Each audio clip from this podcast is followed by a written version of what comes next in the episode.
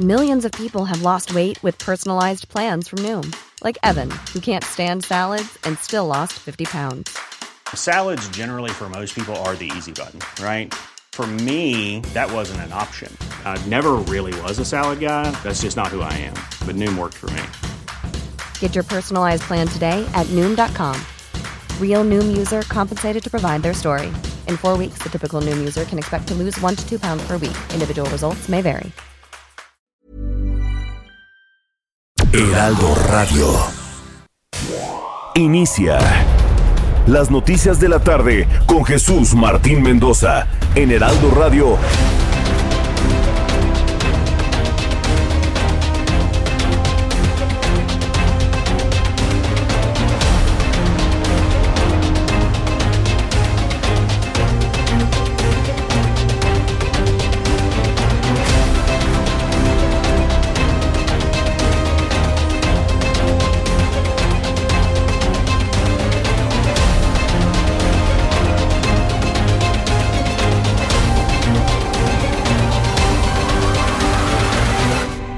Las 6 de la tarde en punto, hora del centro de la República Mexicana. Bienvenidos, muy buenas tardes. Iniciamos el Heraldo Radio de este día. Hoy es jueves 3 de febrero del año 2022.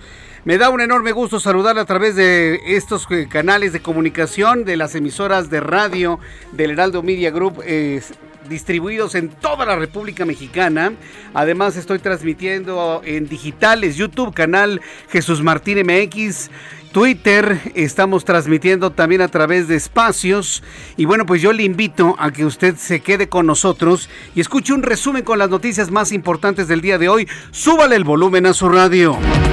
En primer lugar, le informo que de acuerdo con el Servicio Nacional de Meteorología de los Estados Unidos, 21 entidades estadounidenses de aquel país estarán en alerta por la tormenta invernal Landon que causará fuertes heladas provocando temperaturas bajo cero.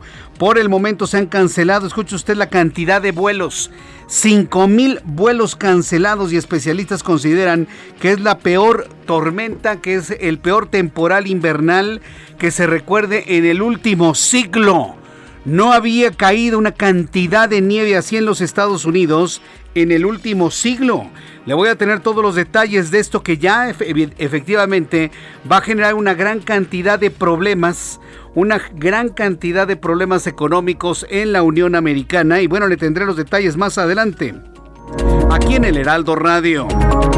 En más de este resumen de noticias le informo que una delegación de trabajadores, estudiantes y profesores del Centro de Investigación y Docencia Económica, el CIDE, el CIDE, el CIDE sigue siendo eh, entidad de la noticia, ha solicitado al Congreso para que haga una mediación política para resolver el conflicto en la institución. Y es que la, la señora María Elena Álvarez Bulla sigue insistiendo en aplastar la decisión de maestros y alumnos, de maestros y alumnos Está ensoberbecida la directora del CONACIT. Y bueno, pues ya una delegación de trabajadores y estudiantes del CIDE están pidiendo al área legislativa intermedien.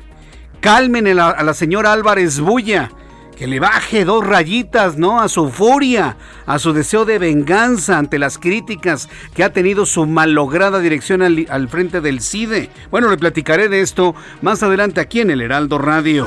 Mientras tanto, el, día de mañana se realizará una audiencia por orden de un juez de control para determinar si el delito imputado al ex titular de Cedesol, Rosario Robles Berlanga, existe o no. Hay voces que surgen desde la Defensoría de la propia Rosario Robles que podría salir libre, ¿usted cree? El próximo viernes, es decir, mañana. ¿Realmente saldrá libre Rosario Robles? Yo la verdad tengo mis dudas si tomamos en cuenta todo el contexto en el cual evidentemente ella se encuentra tras las rejas. En más noticias de este resumen, le informo que el consejero presidente del INE, Lorenzo Córdoba Vianelo, acusó que los recursos presupuestales a la autoridad electoral buscan comprometer sus capacidades como una más de las medidas con las que el poder, es decir, el gobierno de Andrés Manuel López Obrador, vamos poniendo nombre, pretende controlar a los órganos autónomos. Esto prácticamente más que una declaración, es una verdadera denuncia lo que está haciendo Lorenzo Córdoba el día de hoy. También le informo que Isidoro Pastor Román, director de la empresa que administrará la base militar de Santa Lucía como aeropuerto internacional. Mire, yo tengo la obligación de ser certero en lo que digo. Y yo no puedo hablar de un aeropuerto internacional si no tiene la aprobación de OASI y de Mitre. Punto.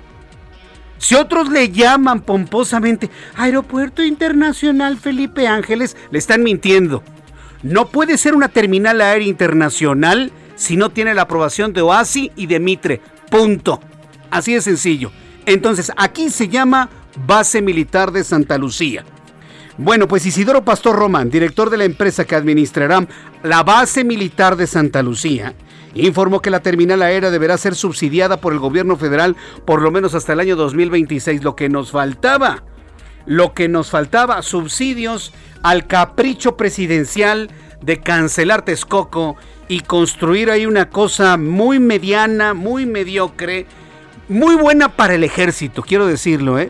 Yo creo que debemos entender esto como una actualización de la base militar de Santa Lucía para todas las operaciones que tienen que ver con el plan de emergencias de N3 y otro tipo de ejercicios que realiza la Fuerza Aérea Mexicana. Para eso, mire, la actualización de la base aérea está buenísima, pero como aeropuerto internacional, perdón, es de verdad queda como de República Bananera. Necesitábamos un aeropuerto y lo vamos a tener, el de Texcoco se lo puedo asegurar. Es cuestión nada más de tiempo, hay que esperar. Y además, imagínense, vamos a seguirlo pagando hasta el 2026. ¿Con qué ojos dijo? ¿Con qué ojos divino tuerto, no? La Organización Mundial de la Salud informó que Europa podría reducir sus casos de COVID-19 en los próximos meses gracias al alto porcentaje de las personas vacunadas, escasa virulencia de Omicron. ¿Cómo que escasa virulencia de Omicron? Por eso luego no apelan a la Organización Mundial de la Salud y el fin de la estación invernal, eso sí lo creo más. Ya vimos en la experiencia del año pasado que Omicron no se reproduce en el calor intenso del verano, de la primavera o del verano. Lo platicaremos más adelante también aquí en el Heraldo Radio. Y este jueves la riqueza de Mark Zuckerberg perdió una cuarta parte. Imagínese, usted tiene 100 pesos como único patrimonio y pierde 25 y le quedan 75. Bueno, no voy a hablar de 100 pesos, hablemos de mil. Tiene usted mil pesos en la bolsa y por una mala decisión pierde 250 y se queda usted con 750 pesos. Proporcionalmente hablando, eso le pasó a Marcus Zuckerberg el día de hoy. Ha perdido alrededor de 31 mil millones de dólares, una de las mayores caídas en el día de la historia después de los resultados del cuarto trimestre de Meta Platforms, dueña de Facebook, de Instagram, de, de WhatsApp no alcanzaron las expectativas de los analistas. ¿Y qué hicieron los inversionistas? Decidieron vender sus acciones de Meta y que se va para abajo la acción de Meta en un 25%. Mark Zuckerberg perdió tan solo el día de hoy 31 mil millones de dólares. Y mire tan campante, ¿eh? No se le ve angustiado absolutamente nada. Ya son las 6 de la tarde con 7 minutos hora del centro de la República Mexicana. Vamos con nuestros compañeros reporteros urbanos, periodistas especializados en información de ciudad. Daniel Magaña, qué gusto saludarte en esta tarde. Bienvenido, buenas tardes.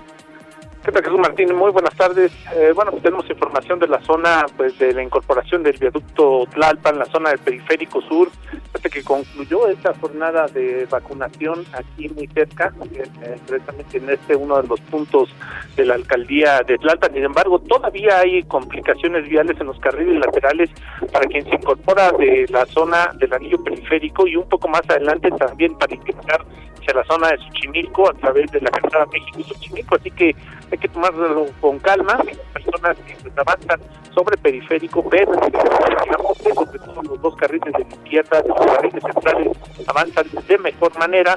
Una rebasado este punto pues de conflicto ya el avance mejor en sentido opuesto, bueno pues ya está habilitado esta aguja de incorporación de los carriles centrales a los laterales para las personas que se incorporan hacia la zona del viaducto El reporte, Martín, buenas tardes. Gracias por la información, Daniel, muy buenas tardes. Hasta luego, que te vaya muy bien. Saludo con mucho gusto, Alan Rodríguez. Alan, ¿en dónde te ubicamos? Muy buenas tardes.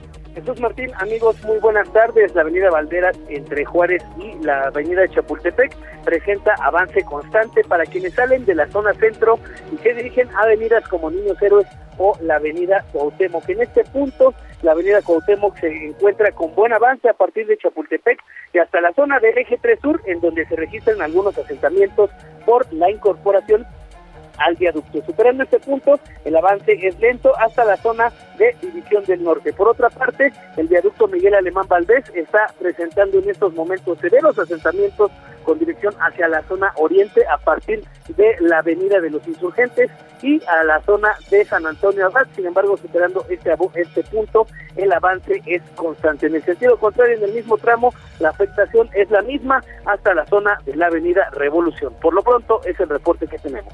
Muchas gracias por la información, Alan Rodríguez. Continuamos al pendiente, buenas tardes. Continuamos al pendiente, gracias. Javier Ruiz, me da mucho gusto saludarte. ¿En qué parte del Valle de México te ubicamos? Buenas tardes. El gusto es mío, Jesús Martín. Excelente tarde. Nos encontramos en la zona norte, Jesús Martín, para ser específicos, en la zona de Cotepec, Barrio Alto. Y es que, pues, Jesús Martín mencionó que hace momentos un hombre de aproximadamente 30 años de edad falleció después de recibir varios impactos de arma de fuego. Esto ocurre exactamente en la calle de Guadalupe Victoria y la calle de Francisco Villa, lo que nos han referido, pues, algunos testigos que un sujeto pues se acercó a este hombre y sin mediar palabra pues le disparó en varias ocasiones. Esto ocurre justamente a las afueras de una farmacia. Han llegado ya los servicios policiales, también elementos de la Secretaría de Seguridad Ciudadana y se monta un operativo para detener a este hombre y aparentemente con otro cómplice que huyeron en una motocicleta. Son calles de tránsito local, la circulación en este punto pues no se ve afectado, ya los servicios periciales se están retirando, únicamente pues de manejar con bastante precaución para quien transita sobre la avenida Cotepec y desean llegar hacia la zona de periférico porque si encontraremos todavía pues avance complicado. De momento Jesús Martín es el reporte que tenemos. Muchas gracias por esta información, Javier Ruiz. Estamos atentos, buena tarde. Hasta luego, que te vaya muy bien. Gerardo Galicia nos informa. Adelante, Gerardo. Es un gusto, Jesús Martín. Excelente tarde y tenemos información para nuestros amigos que van a utilizar la avenida 20 de noviembre. Si dejan atrás su entronque con la calzada San Antonio Abad y se dirigen hacia el Zócalo, lo pueden hacer de manera ágil. Ha disminuido y en mucho la afluencia de autos y en general tenemos un buen desplazamiento ya en el primer cuadro de la ciudad. En el caso de Izazaga, de lo más complicado es el bloque de carriles del lado derecho llegando a su cruce con el eje central. El que sí está saturado de autos es el eje central rumbo a la zona norte de la capital, así que si lo van a utilizar, que sea con varios minutos de anticipación. Por lo pronto es el reporte y vamos a seguir muy, muy pendientes. Muchas gracias por la información, Gerardo. Hasta luego. Hasta luego, que te vaya muy bien. Así se encuentran las condiciones eh, del Valle de México a esta hora de la tarde. También le tendré información de otras partes de la República Mexicana. El reloj marca las 6 de la tarde con 12 minutos y vamos a revisar lo que sucedía un día como hoy. En México, el mundo y la historia con Abraham Arreola. Amigos, bienvenidos. Esto es un día como hoy en la historia 3 de febrero. ¿Qué tal los tamalitos, eh? 1783. Gran Bretaña reconoce la independencia de los Estados Unidos. Algo similar pasó en 1830, cuando Grecia se independizó del Imperio Otomano. En 1867, en la Ciudad de México, inició sus labores la Escuela Nacional Preparatoria. Año 1900, el ministro de Guerra mexicano, el general Bernardo Reyes, anunció la propuesta de paz que se ofreció a los nativos yaquis para poner fin a su sublevación independentista. Además, hoy es el Día Internacional del Abogado. Amigos, esto fue un día como hoy en la historia. Muchas gracias. Muchas gracias, Abraham Arreola, por las efemérides del día de hoy. Pues mira, mira, qué amable eres, ¿no? Agradecer los tamales que te regalaron el día de ayer. Muy bien hecho, mi querido Abraham, porque hoy es 3 de febrero del año 2022. Un saludo a quienes están cumpliendo años, festejan su santo en este día. Y quiero también eh, informarle que estamos ya transmitiendo totalmente normal, regular, con buena calidad a través de YouTube, en el canal Jesús Martín MX, en el canal Jesús Martín MX, nuestra señal de YouTube, para que usted además de ver y escuchar pueda escribir, opinar, comentar, eh, darnos su punto de vista. Evidentemente, quien sea un majadero se va completamente bloqueado. No tengo ningún problema de decirlo, ¿eh? No, en absoluto, no. Aquí somos expertos bloqueadores de, de gente que insulta, ¿no? Porque eh, ya me he dado cuenta que a falta de argumentaciones lógicas, inteligentes, pues este, los aduladores de López Obrador se la viven insultando. Pues bienvenidos, pero se van bloqueaditos, ¿eh? Y sí lo aviso de una vez, ¿eh? Para que lo vayan viendo. Así que le invito para que entre a mi cuenta de, de, YouTube, canal Jesús Martín MX, con la transmisión en vivo y también un chat completamente en directo en donde estaremos platicando usted y yo. Vamos a revisar las condiciones meteorológicas para las próximas horas. Ya la adelantaba, ya la adelantaba en nuestro en nuestro resumen de noticias de la situación gravísima que se está viviendo en los Estados Unidos de la situación gravísima que se está viviendo en los Estados Unidos con la condición del tiempo. Bueno, pues debo decirle que la situación también se vive de igual forma allá en, eh, eh, aquí en nuestro país. El Servicio Meteorológico Nacional, que depende de la Comisión Nacional del Agua, informa en su más reciente boletín meteorológico las condiciones que habrán de prevalecer y bueno, pues ya dándole la bienvenida a la quinta tormenta invernal, igual que ayer, una masa de aire polar, frente frío número 28, corriente en chorro subtropical y eventos de norte. El alertamiento es de color rojo para todo el país es decir, que va a bajar la temperatura de manera significativa, sobre todo en el norte y en el occidente. Durante esta noche y madrugada, informa el meteorológico, la quinta tormenta invernal se ubicará en la frontera norte de México y mantendrá interacción con la masa de aire polar asociada al Frente Frío número 28 y con el arrastre de humedad generado por la corriente en chorro subtropical, ocasionando fuertes rachas de viento en estados de la mesa del norte, Chihuahua, Sonora, Sinaloa, Coahuila, Nuevo León, Zacatecas, Tamaulipas. Fenómeno de nieve y aguanieve Durango, Chihuahua, Coahuila y Zacatecas. Frente frío número 28 se desplaza sobre el oriente y sureste del país, provocando temperaturas bajas en Veracruz, Puebla, Oaxaca, Chiapas, Tabasco. Como que necesitamos un aguacero aquí en la capital del país, ¿no cree usted? Como que ya necesitamos otra vez lluvia. Está muy seco todo absolutamente y no se visualiza durante las próximas semanas no se visualiza que caiga lluvia. Esperemos que sí, espero equivocarme. Lave su coche para que llueva, porque siempre que lavamos los coches llueve y se ensucian otra vez. Hágalo, ¿no? Así como ritual. Yo también lo haré, a ver si verdaderamente funciona para la capital del país. Ya con estos elementos atmosféricos le doy a conocer pronóstico del tiempo para las siguientes ciudades. Amigos que nos ven y nos escuchan, en Guadalajara, Jalisco, 23 en este momento, mínima 7, máxima 26. En Tijuana, mínima 4, máxima 18 para el día de mañana. En Villahermosa, mínima 20, máxima 34. En em, Hermosillo, Sonora, mínima 0 grados la máxima en 20 grados. Está nevando en el norte de Houston, en Woodlands.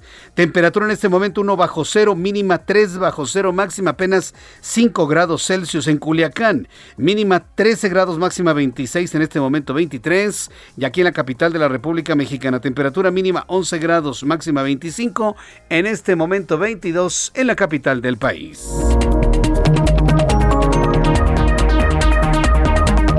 Ya son las 6 de la tarde con 17 minutos, 6 de la tarde con 17. Escucha usted el Heraldo Radio. Yo soy Jesús Martín Mendoza con toda la información importante. Ya le adelantaba en nuestro resumen inicial que Estados Unidos se encuentra en alerta máxima debido a la tormenta invernal Landon, reportada por el Servicio Nacional de Meteorología, que afecta a 21 estados con fuertes heladas. Dicen que son eh, es el temporal invernal más intenso que se ha vivido en los últimos 100 años. En la línea telefónica me da un enorme gusto saludar, darle la bienvenida a Juan Guevara, nuestro corresponsal en los Estados Unidos, director de Now Media. Estimado Juan Guevara, qué gusto saludarte, bienvenido, muy buenas tardes. Jesús Martín, muy buenas noches. Eh, pues sí, estamos en este momento en una situación de emergencia en los Estados Unidos. Fíjate, 110 millones de personas se van a ver afectadas por esta tormenta, eh, tormenta tropical, no, tormenta invernal y muchos están diciendo tormenta infernal, Lendón. Y déjame decirte por qué vamos en este momento a más de 5 mil vuelos cancelados. En este momento las temperaturas están ya bajo cero en el, en el área metropolitana de Houston. Estamos viendo ciudades como Oklahoma, que está se siente el clima en menos 12 grados bajo cero. En este momento, ciudades como Oklahoma, Arkansas, hasta este momento, y todavía no empieza lo bueno de esta, esta tormenta invernal, van 300 mil personas que se están quedando sin energía eléctrica. El gobernador eh, de Texas, Greg Abbott, dice que bueno, Texas está listo para tener energía eléctrica durante este momento. Sin embargo, quiero decirte que ya estamos empezando a recibir reportes de que existen gentes, que, que gentes, personas en Texas que están quedando sin energía eléctrica, se están quedando sin agua porque las tuberías están empezando a romper y estamos empezando apenas a ver que esto inicia. Eh, en este momento Houston se encuentra a 30 grados Fahrenheit, que es menos 2 grados centígrados, tú lo decías ahorita en este momento, 28 grados Fahrenheit menos 4 grados centígrados en Woodlands y esperamos que eh, llegar alrededor de 5 grados bajo cero a eso de las 3 o 4 de la mañana aquí en el área metropolitana de Houston. Entonces, se está poniendo muy intenso este tema del clima.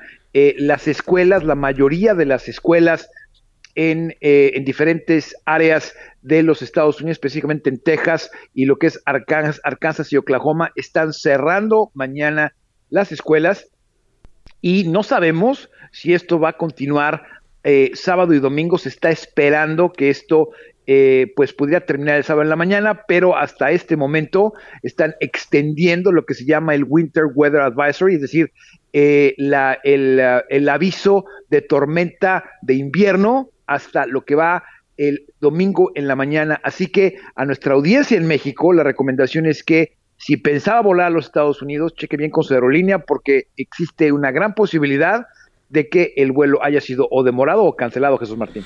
Vaya, eh, hay informaciones, Juan, que nos hablan de que es el peor temporal invernal en 100 años. ¿Tanto así está intenso el frío en esta parte de los Estados Unidos? Está, sí, sí, por supuesto. Esto, esto, no habíamos visto un temporal de este tipo, Jesús Martín, que fuera desde Texas hasta Nueva Inglaterra. Para la gente que nos escucha en México, bueno, Texas saben en dónde está. Nueva Inglaterra está en la punta prácticamente de Canadá. Entonces, estamos viendo temperaturas que no se están viendo en Canadá, para que le dé una idea, y estamos cerca de los trópicos. Entonces, lo que estamos viendo es que el clima está cambiando de una manera importante. Hace un año tú y yo platicábamos eh, en televisión, en tu noticiero, en donde pues estábamos saliendo de las broncas graves que, que sucedieron hace un año cuando nos quedamos sin energía eléctrica por varios días en Houston, eh, sin agua, eh, casi un millón de personas en Texas sin energía eléctrica y bueno, a los 12 meses y poquito estamos viendo de nuevo el clima en Texas extremo que no veíamos nunca.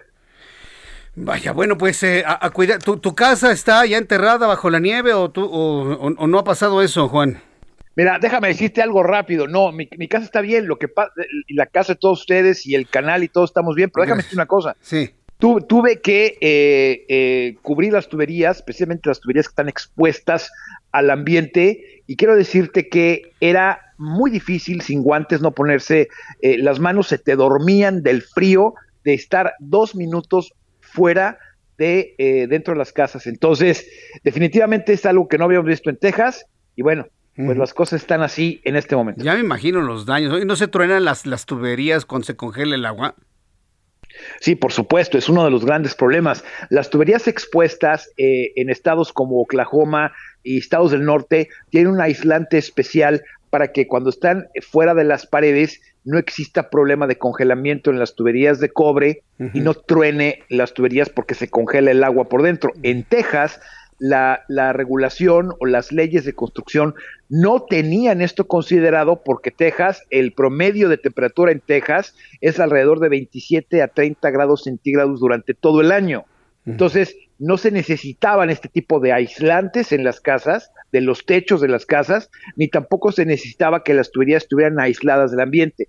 Ahora lo que estamos viendo es que dos años consecutivos pues estamos viendo que las tuberías dentro de las propias paredes, Jesús Martín, están tronando porque están se, está, congelando el hielo o está congelando el agua que circula por las tuberías, los calentadores eh, de agua están tronando es decir, es un, es un relajo. Entonces, esto que está sucediendo no es una cosa menor. Esto que está sucediendo va a cerrar a la ciudad dos, tres días.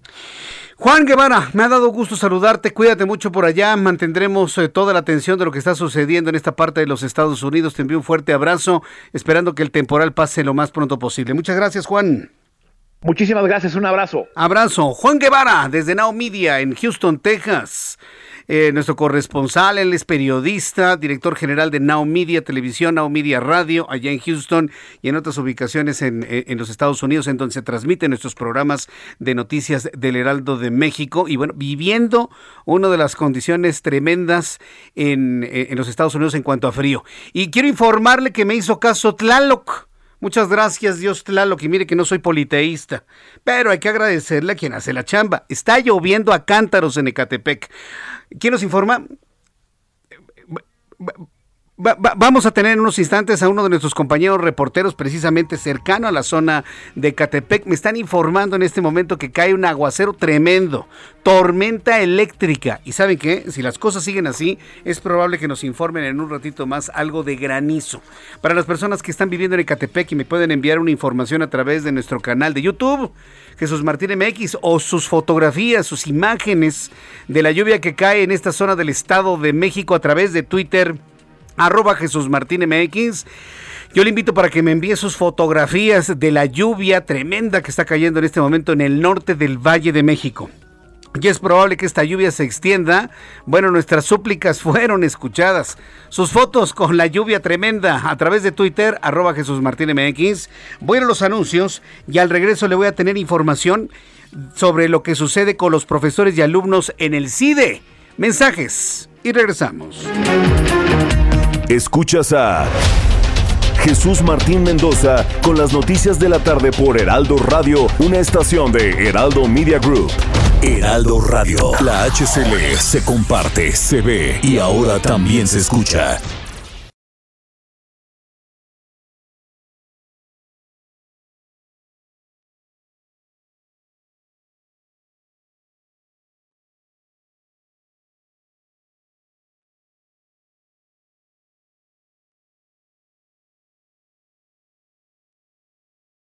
Heraldo Radio. La HCL se comparte, se ve y ahora también se escucha. Escucha las noticias de la tarde con Jesús Martín Mendoza. Regresamos.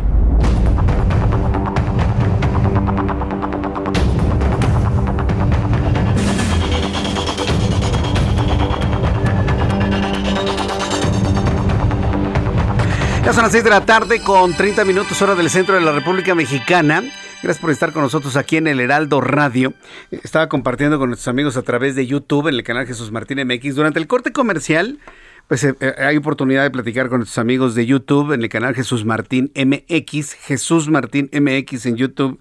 Y les estaba mostrando el cartón que hoy logró el caricaturista Francisco Calderón. Paco Calderón, que es, es, realmente extraordinario, además de ser activista de, de, muchas, eh, de muchos objetivos en nuestro país y además de ser un gran caricaturista, es un gran periodista, ¿no? Y en su cartón, bueno, pues dibuja algunas de las propuestas de el presidente López Obrador para embajadores.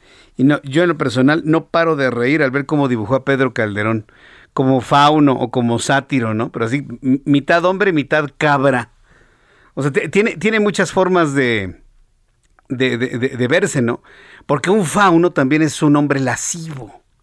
Entonces, el, hombre lascivo, sí, pues evidentemente casa con todas las denuncias que tiene este hombre en el ITAM, ¿no?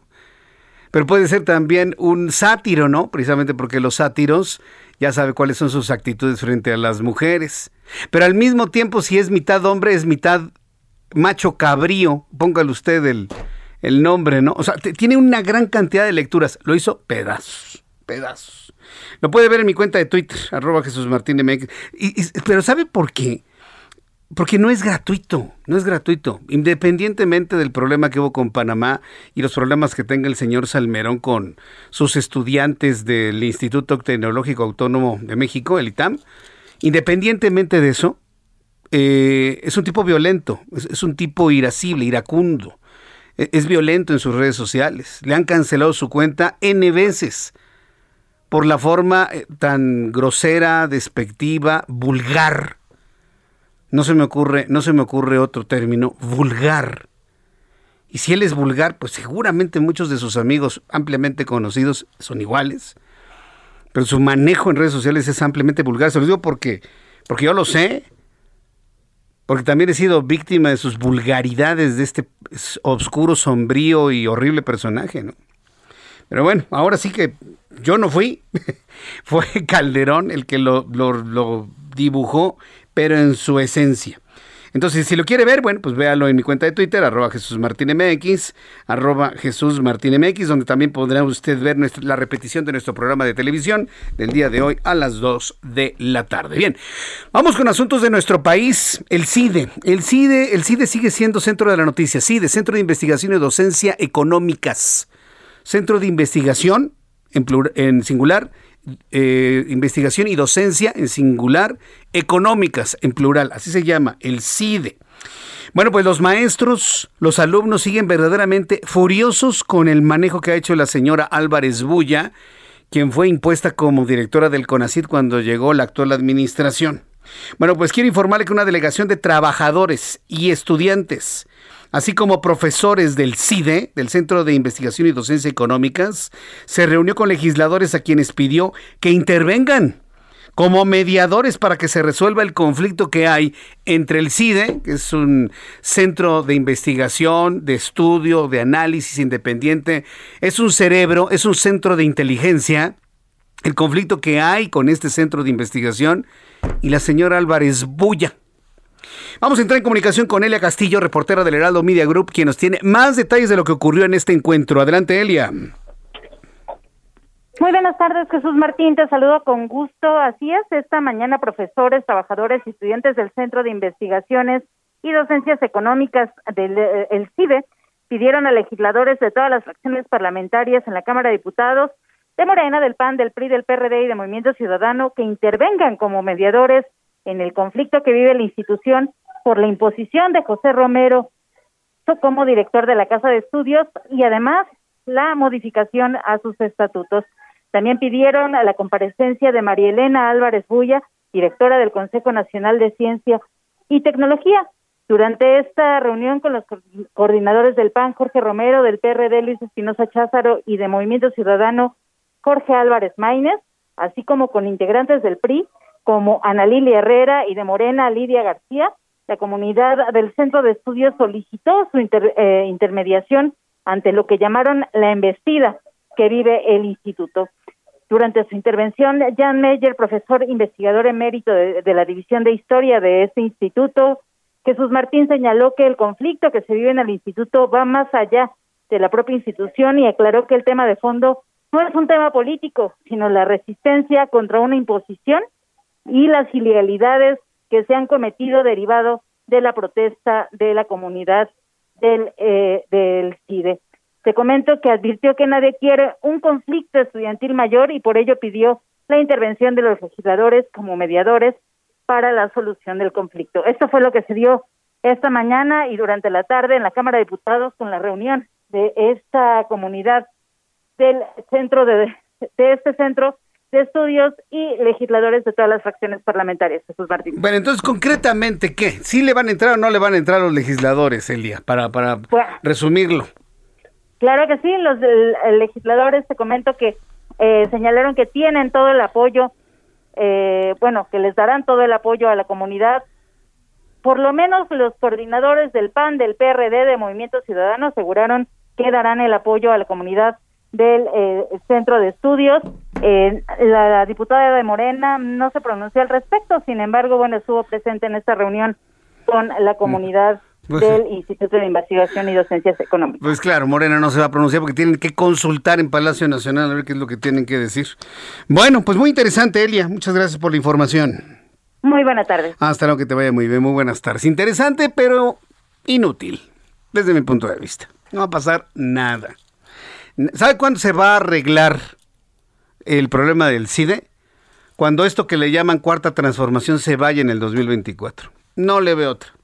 Hasta que la señora Bulla se vaya, hasta que haya un cambio en la dirección del CONACIT, hasta que lleve un nuevo presidente o una nueva mujer presidente en 1900, en 1900. En 2024, a partir de ese momento, este tipo de problemas se van a solucionar. Yo ya no le veo ninguna solución de aquí hasta el 2024. Lo siento, chavos del CIDE. Yo, si estuviera en sus zapatos, yo les aventaba el arpa y yo me iba a otro centro de investigación. Y yo, si estuviera estudiando en el CIDE, es más, buscaría irme a Estados Unidos, a Canadá, a Europa. Perdón que lo diga así, pero pues si yo fuera estudiante, yo no me enfrascaría en una lucha inútil.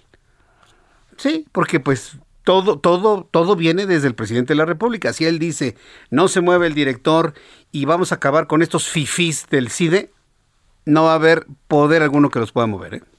Es el poder presidencial. Por eso le digo que van ahí con los diputados y así como que medio tibios, sí, sí te ayudamos y los de Morena no dicen nada. Esto no tiene, no tiene, no tiene para dónde. O aguanten, chavos, hasta el 2024, cuando las cosas cambien. Porque tienen que cambiar y tienen que cambiar para bien. Tienen que cambiar para mejorar, porque se, prometió una mejoría en 2018, la cual no ha llegado, ¿eh? al contrario, estamos para atrás. Entonces, 2024 pues debe, debe ser el punto de inicio de, de la reconformación y de la reconstrucción de muchas, muchas, muchas cosas. Bien, en otras noticias vamos a entrar en comunicación con mi compañero Iván Saldaña, quien es reportero del Heraldo Media Group. Eh, Palomé, Estados Unidos, que México haga una reforma eléctrica. Tiene razón el presidente López Obrador, dice el embajador Ken Salazar. A ver, platícanos en qué momento hubo este cambio de posición. Iván, adelante. ¿Qué tal Jesús Martín, amigos del auditorio? Buenas tardes. Pues sí, a través del embajador de Estados Unidos en este país, Ken Salazar, pues el gobierno básicamente, el gobierno de Joe Biden se dijo de acuerdo en que México lleve a cabo una reforma en materia eléctrica, por la cual impulsa el presidente Andrés Manuel López Obrador. Lo dijo Jesús Martín desde la Cámara de Diputados, donde se reunió en privado con los líderes de Morena y del PRI, eh, donde pues ahí el diplomático enfatizó que no visitó el Palacio Legislativo para hablar sobre la reforma, sino de las relaciones de la nueva etapa de relaciones entre México y Estados Unidos en el marco del bicentenario de sus relaciones diplomáticas. Sin embargo, pues dijo, voy a hacer un comentario al respecto. Eh, básicamente, pues dijo lo siguiente, se refirió a que la reforma, las leyes deben actualizarse y el marco con el que hoy se rige México es de 2013. Escuchemos parte de lo que dijo. Hablar de eso. Hago un comentario de la reforma pero no vine, yo no vine aquí a esta cámara hoy para hablar de eso. El comentario es que las leyes siempre necesitan de reformarse, ¿no? De aprender de la experiencia. Yo fui uno de los autores de las leyes de energía y energía renovable en los Estados Unidos como senador en el 2005, 2006, 2007, de hace muchos años. Esas leyes se tienen que revisar y reformar, porque en el tiempo la experiencia nos da un aprendizaje grande, ¿no? Entonces México ya lleva desde el 2013 con este, esta ley que tiene. El presidente tiene razón ya lo decías tú, Jesús Martín, en qué momento se cambió la postura, porque lo vimos claro con la visita de la secretaria de Energía a, México, en su visita a México, la secretaria de Energía de Estados Unidos, que había dicho que pues a su gobierno le preocupaban un posible impacto negativo de, que esta reforma pudiera causar eh, algunos efectos negativos en materia de inversión sobre todo el capital de Estados Unidos en este sector y también en el avance que se ha tenido en materia de eh, pues el cambio eh, en la lucha contra el cambio climático en el tema de las energías limpias.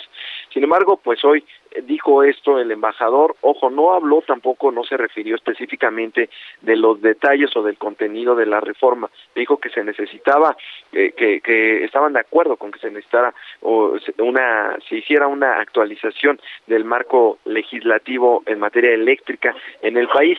Y también estas declaraciones pues se dan en el marco de, eh, estamos justo a la mitad de los foros de Parlamento abierto sobre la reforma eléctrica que se realizan aquí en la Cámara de Diputados.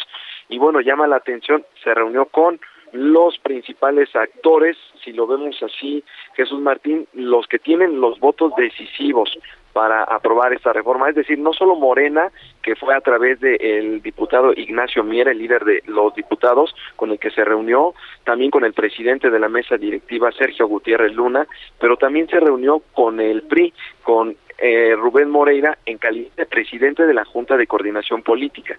Sin embargo, bueno, sostuvieron esta reunión, eh, dijo el embajador, no abordaron el tema, eh, pero pues bueno, sus declaraciones fueron sobre, en, lo particular fueron tres horas de reunión eh, y pues reuniones más bien aquí en la Cámara de Diputados y hasta un tour que le dieron en el Salón de Plenos Jesús Martín. Correcto, pues muchas gracias por la información, Iván Saldaña. Buenas tardes. Hasta luego, muy buenas tardes. Mire, quienes conocen perfectamente bien a los estadounidenses saben que de esto no hay que fiarse. ¿eh? Esto es una estrategia para poder tener un diálogo en el legislativo. Además, lo que importa son los votos en el Congreso y en este momento no se alcanzan los votos para modificar la reforma eléctrica para que, dicho con toda verdad, este asunto eh, en cuanto a la reforma eléctrica que pretende López Obrador se regrese al monopolio de la Comisión Federal de Electricidad y se utilice combustóleo. Eso no tiene vuelta de hoja, eso existe, esto está en el papel.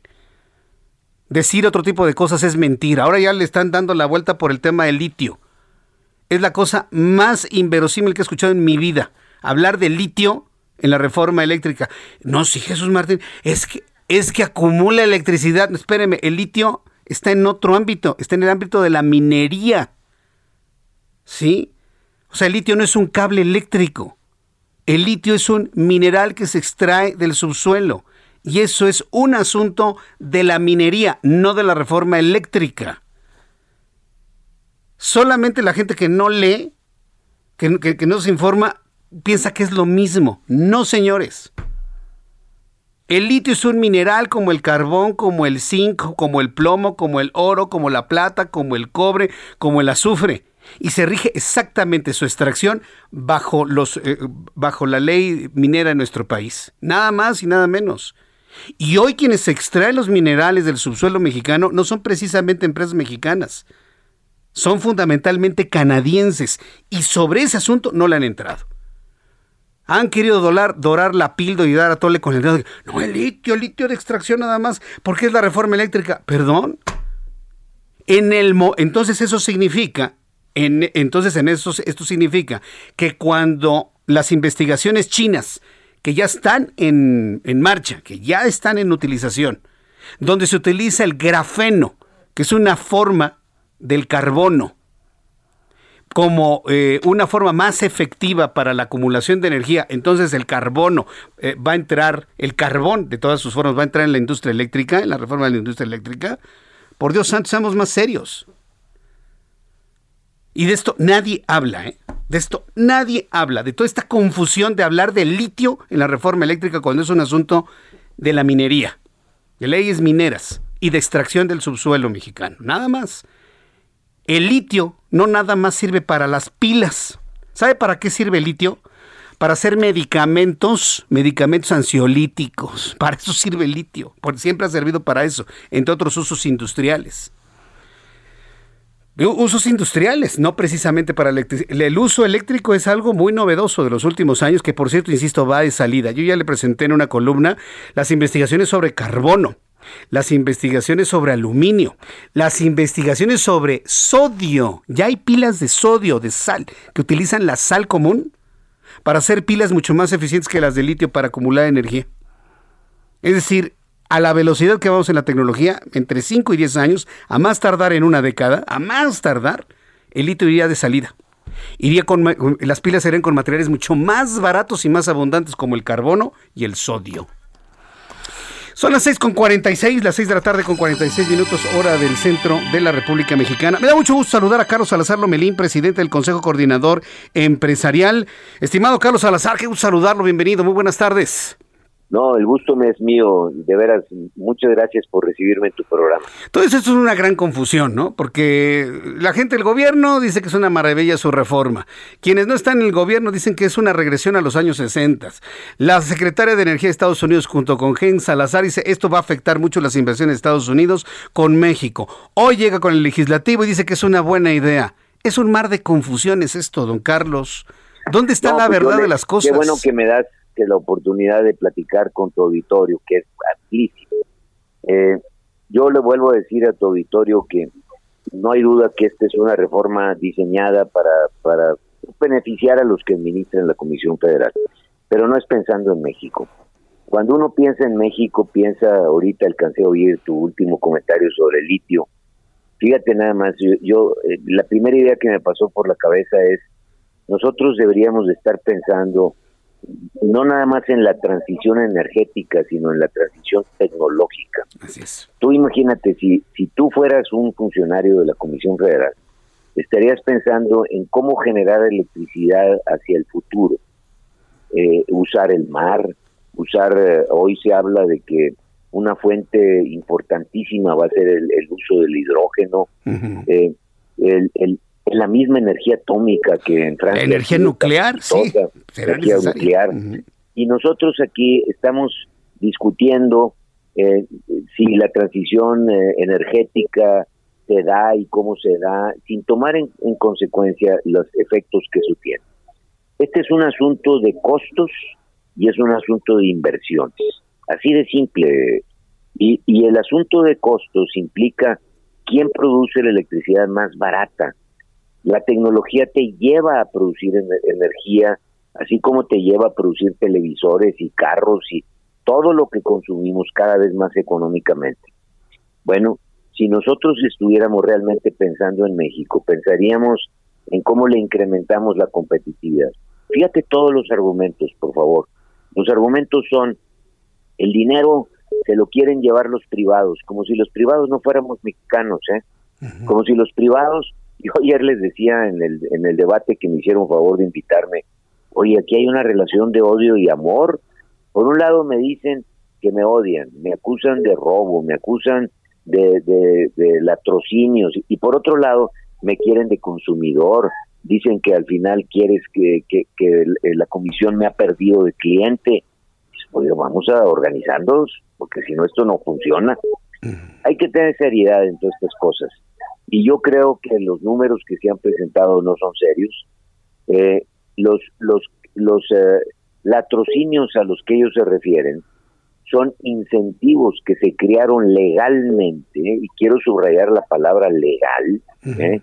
porque tú estás obligado a cumplir las leyes, nosotros no las hacemos, ni tú ni yo, ¿eh? y luego se nos acusa que cumpliendo la ley, el, el ejemplo que yo ponía ayer y se lo pongo a tu auditorio, hace unos años se discutió si debíamos de pagar como tasa marginal de impuestos 30 o 35%. por ciento. Pagábamos 30%. Tú imagínate que en el momento de la discusión de brincar del 30 al 35, se nos hubiera acusado a ti o a mí, a todos aquellos que pagamos 30 como tasa marginal, que somos unos ladrones, que hacemos latrocinio, que robamos al país, porque pagamos 30 cuando la ley todavía ni siquiera eh, se, se pasaba eh, y ahora proponía un 35. Es un absurdo, de veras, es un absurdo esto. Acusar a los que los que cumpliendo la ley y cumpliendo los incentivos que por ley se tenían, que también se lo quiero aclarar a tu auditorio, el famoso incentivo de la transmisión solamente se da en el 3.5, por favor anotemos, 3.5 de la electricidad que se transmite y son para la energía eólica que para poderla promover, que hubiera más energía eh, renovable, los legisladores en ese momento dieron un incentivo que se llamó porteo estampilla, que quiere decir que tú pagas una tarifa reducida, pagas, pero una tarifa reducida cuando se transmite la electricidad. Y el argumento que le han dado a la gente es, estos no pagan nada, como si el 100% no pagara nada, cuando estás hablando del tres y medio. y que no creo que tenemos que ser serios, yo lo dije ayer, tengamos seriedad, pensemos en México, hombre. No pensemos en quién administra la Comisión Federal, pensemos en México. bueno, lo que se está pensando es mantener por seis años más la llamada cuarta transformación. Digo, hablando en plata y como son las cosas, es, el andamiaje para extenderse como el PRI lo hizo en el pasado. ¿eh? Es, es, lo que estamos viendo. El presidente quiere, yo creo sinceramente, y por eso nosotros como o yo como presidente del Consejo Coordinador eh, he buscado formas de apoyar una orientación social. Yo creo que sí hay una necesidad en nuestro país de tener un privilegio a toda la orientación social que se está buscando. ¿Por qué? Porque la necesitamos. ¿eh? No es justo que un país tan rico tenga las consecuencias sociales que hemos vivido. Ya, ya basta de eso y lo podemos hacer. Y eso yo lo aplaudo, lo aplauden la mayor parte de los empresarios y no te puedo decir que todos. Entonces, aquí el problema es que se trate de engañar a todos, a todos, ¿eh? en, en, en, tratar de que el administrador de un determinado activo quiera demostrarnos que él tiene mejores soluciones cuando evidentemente pues nomás lo benefician a él o a los administradores futuros y no realmente al país. Mm. Queremos pensar en México y que realmente las, las, las decisiones que tomamos beneficien a nuestro país. Pues don, don, Carlos Salazar, vamos a ver finalmente cómo se dan las cosas, independientemente de la sorpresa que nos provocó las declaraciones de Ken Salazar. Sabemos que este es un asunto de números en el Congreso y no están alcanzando los números para modificar eh, eh, eh, la ley eléctrica. Esperemos a ver cómo suceden las cosas. Pero mira, déjame hacerte un comentario final si me permite. Sí, adelante, don Carlos. Independientemente de lo que pase en el Congreso, porque pues los, los legisladores tienen una enorme responsabilidad en esto. Y ojalá y no voten porque tengan líneas, sino porque piensen en nuestro país.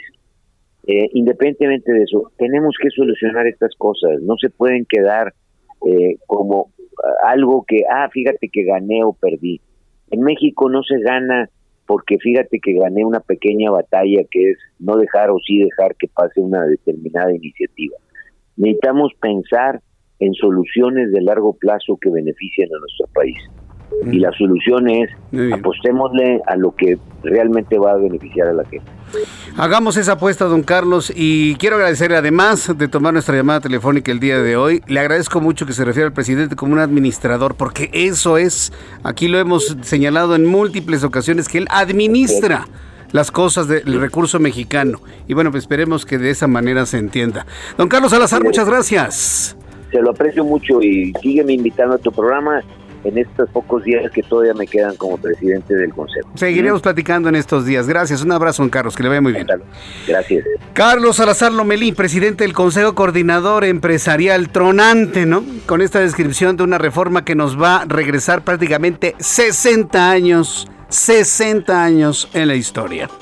Bueno, los anuncios, increíble. Vamos a la mitad de nuestro programa. Vamos a un resumen con lo más importante. Actualización de números de COVID al regreso de los mensajes. Escuchas a Jesús Martín Mendoza con las noticias de la tarde por Heraldo Radio, una estación de Heraldo Media Group. Heraldo Radio 98.5 FM, una estación de Heraldo Media Group, transmitiendo desde Avenida Insurgente Sur 1271, Torre Carrachi, con 100.000 watts de potencia radiada. Heraldo Radio, la HCL se comparte, se ve y ahora también se escucha. Escucha las noticias de la tarde con Jesús Martín Mendoza. Regresamos.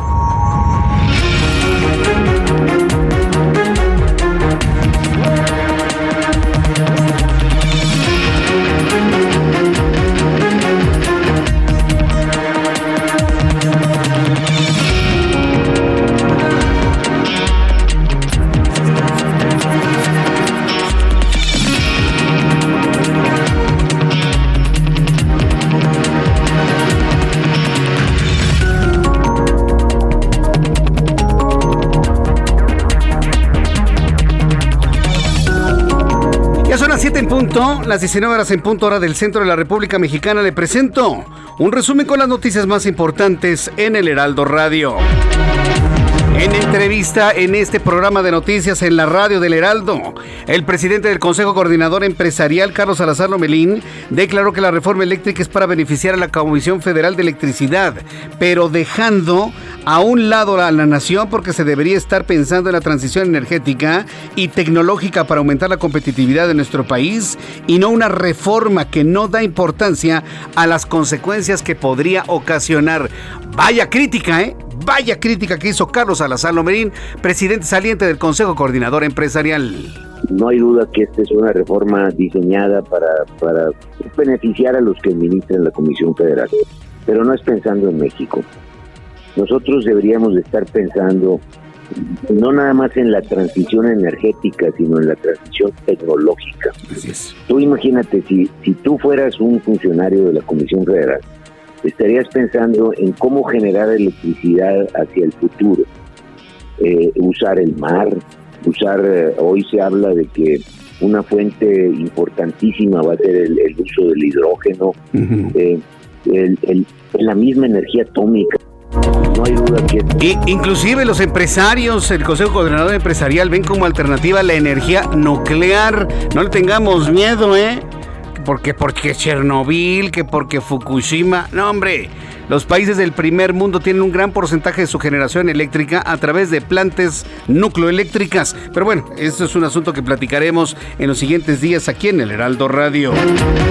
El Banco Bilbao Vizcaya Argentaria México, el BBVA, opinó este jueves que la venta de Banamex tras la salida de Citigroup puede abonar a mayor competencia, por lo que descartó todo tipo de preocupaciones, dijo el BBVA en México.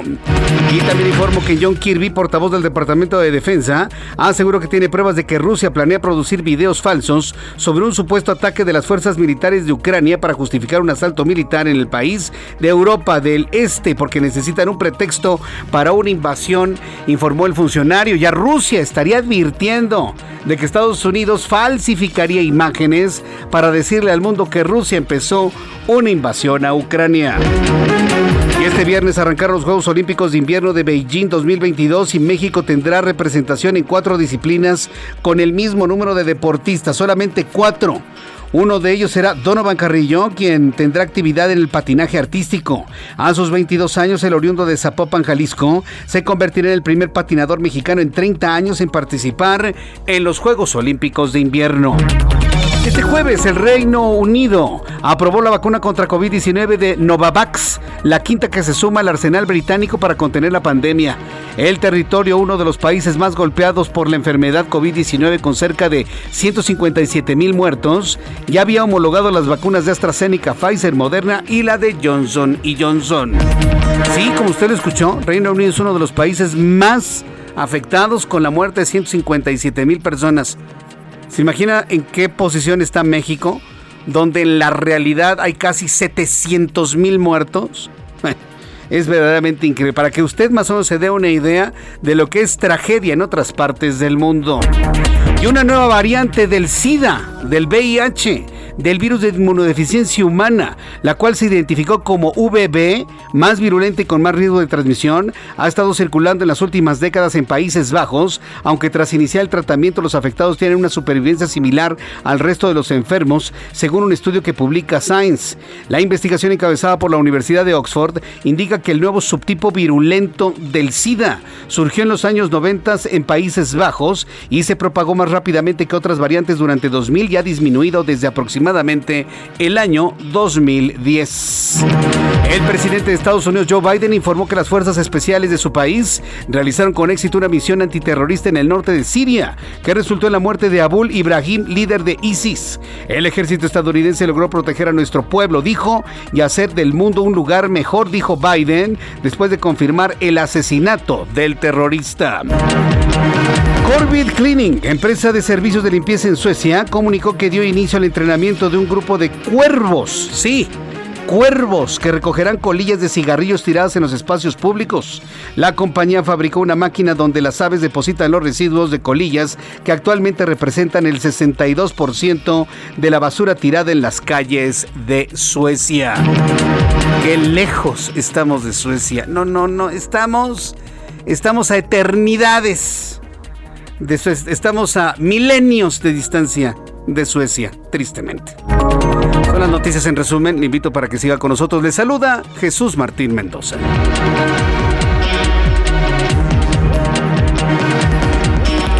7 con 6, las 7 con 6, hora del centro de la República Mexicana. Ahora que le digo que estamos a milenios, a una distancia de tiempo enorme, ¿no? De, los avances de Suecia. mire, porque véalo de esta manera. Si las colillas de cigarro significan el 62% de la basura en las calles en Suecia, significa que no hay basura en Suecia. ¿Sabe por qué no hay basura en Suecia? y en países de esta parte del mundo. ¿Sabe por qué no? Porque toda la gente, primero, separa la basura correctamente en orgánicos, inorgánicos reciclables, inorgánicos no reciclables, aluminios, vidrios, todo. Tienen hasta cinco contenedores de, separación de basura para reciclaje. Y lo que no se puede reciclar se va a unas máquinas que son máquinas termovalorizadoras, ¿sí? que elevan la temperatura a miles de grados Celsius, ¿sí? Incineran este, la basura y la energía resultante la utilizan para mover termoeléctricas. Ese proyecto estaba en México para la primera termovalorizadora. Y nada más llegaron los actuales y dijeron, no, es neoliberal. Y la echaron para atrás. Entonces sigamos teniendo basura que se comen los perros en las esquinas. Mientras que en Suecia, mire, las colillas son el 62% de su basura, es decir, prácticamente no tiene nada. Y bueno, los cuervos, estamos a una distancia, que conste que no dije años luz, ¿eh? porque es una medida de distancia. No, hablé de tiempo, hablé de milenios. Estamos muy, muy, muy lejos, muy lejos de Suecia. Bueno, son las 7.7, las 7.7 hora del centro de la República Mexicana. Vamos con nuestros compañeros reporteros urbanos, periodistas especializados en información de ciudad. Daniel Magaña, ¿en dónde te ubicamos ya a esta hora de la noche? Ha bajado un poco la temperatura aquí en la zona sur de la ciudad, la zona de la avenida Canal de Montes, con información para las personas que se incorporan de Tasqueña en dirección hacia la zona de Cuapa, bueno, pues encontramos carga vehicular para cruzar la calzada de las bombas, las inmediaciones también de la Alameda del Sur, es en donde encontramos mayores complicaciones y un poco más adelante en la zona de la incorporación a la calzada del Hueso, a partir de estos puntos pues problemáticos, ya el avance mejora para poder incorporarse hacia la zona del anillo periférico sur o bien las personas que continúan en dirección hacia la zona de prolongación división del norte bueno, pues también con carga vehicular a esta hora de la noche para ingresar a esta alcaldía de la zona sur de la ciudad. El reporte, muy buena noche. Gracias por la información, Daniel. Continuamos. Alan Rodríguez nos tiene más información. Adelante, Alan. Jesús Martín, amigos, muy buenas noches. En estos momentos, la avenida Maestro Antonio Caso presenta asentamientos para quienes se desplazan hacia el cruce con el circuito interior o se dirigen hacia la zona de Marina Nacional. Estos asentamientos se están registrando a partir del cruce con la avenida de los insurgentes.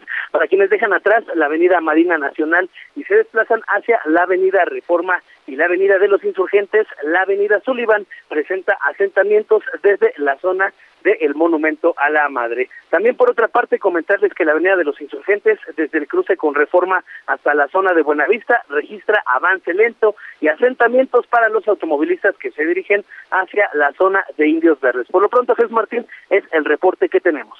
Muchas gracias por esta información. Gracias, Alan. Continuamos al pendiente. Buenas noches. Hasta luego. Javier Ruiz, gusto en saludar. Javier Ruiz está en la línea o quieres? Eh, Gerardo Galicia. Adelante, Gerardo, gusto en saludarte. Es un gusto, Jesús Martín. Excelente noche y tenemos información para nuestros amigos que van a utilizar el viaducto. Ya lo encontramos completamente detenido. Hablamos del viaducto Río Piedad a partir del circuito bicentenario hasta Tronque con la calzada Ignacio Zaragoza. Es verdaderamente difícil avanzar, así que habrá que tomarlo en cuenta y de preferencia salir con varios minutos de anticipación si necesitan utilizar esta vía o bien buscar vías alternas. El eje 4 Sur puede funcionar como alternativa, pero únicamente en el tramo que va desde la zona del eje 1 Oriente hasta el eje 4 Oriente, la avenida Canal de Río Churubusco. Ya a partir de esta zona el desplazamiento es muy complicado, así que habrá que tomarlo con mucha paciencia. Y en el sentido opuesto, el viaducto está avanzando bastante bien, es buena opción para poder llegar a la zona del el circuito bicentenario, incluso más adelante hasta la avenida Congreso de la Unión. Y por lo pronto, el reporte. Muchas gracias, Gerardo Galicia, por la información. Hasta luego. Hasta luego, que te vaya muy bien. Saludo con mucho gusto Israel Lorenzana. Fíjese que Israel ha estado muy pendiente de la lluvia allá en Ecatepec. Adelante Israel, ¿qué tal el aguacero? Jesús Martín, muchísimas gracias, un gusto saludarte. Pues como lo señalas, ha sorprendido a los ecatepenses esta lluvia que ha caído copiosa, Jesús Martín, en vialidades importantes y por supuesto colonias de este municipio. Me refiero a la avenida central Carlos Jan González, la propia vía Morelos, la autopista México-Pachuca, también en la vía José López Portillo y la carretera Texcoco-Lechería, vialidades principales en donde pues ya se presenta mojado el pavimento y ligeros encharcamientos. La buena noticia, Jesús Martín, es que después de que llovió, pues una tormenta eléctrica ha cesado ya únicamente es una llovizna intermitente, aún así hay que recomendar a nuestros amigos manejar con mucho cuidado para que mire a través de la avenida central ya va a encontrar carga vehicular a la altura de Ciudad Azteca, a ese punto la alternativa, la avenida Adolfo López Mateos o R1. Por otro lado, la autopista México-Pachuca para que mire de Indios Verdes, también va a encontrar prácticamente a vuelta de rueda y en algunos puntos detenida la circulación. Aquí hay que recomendar utilizar Gran Canal, Avenida Centenario o Eduardo Molina, esto con dirección hacia la vía Morelos. Jesús Martín, la información que te tengo. Muchas gracias por esta información. Hasta luego. Qué gusto saludarte, Israel, que te vaya muy bien. Bueno, pues así el aguacero allá en Ecatepec.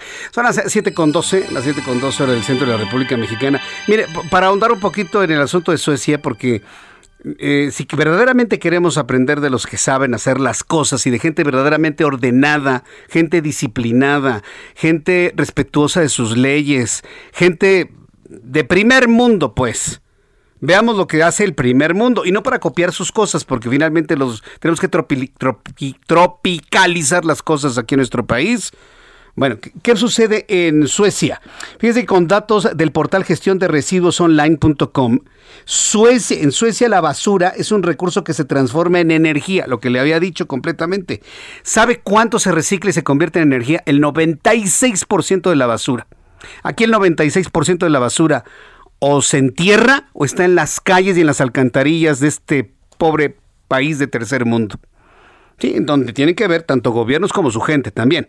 En Suecia, el 96% de la basura se recicla o se termovaloriza. Suecia tiene varias plantas donde quema su basura para convertirla en calor para sus hogares. Los suecos reciclan casi la mitad de los residuos y utilizan el 52% para producir calor, lo que deja menos del 1% de basura en el vertedero, menos del 1% en los tiraderos de basura. Ese 52% es insuficiente para las 32 plantas de termovalorización que tienen. ¿Y sabe lo que empezó a hacer Suecia el año pasado?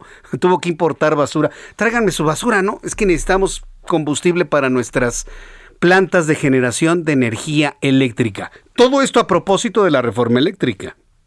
Todo esto a propósito de la reforma eléctrica.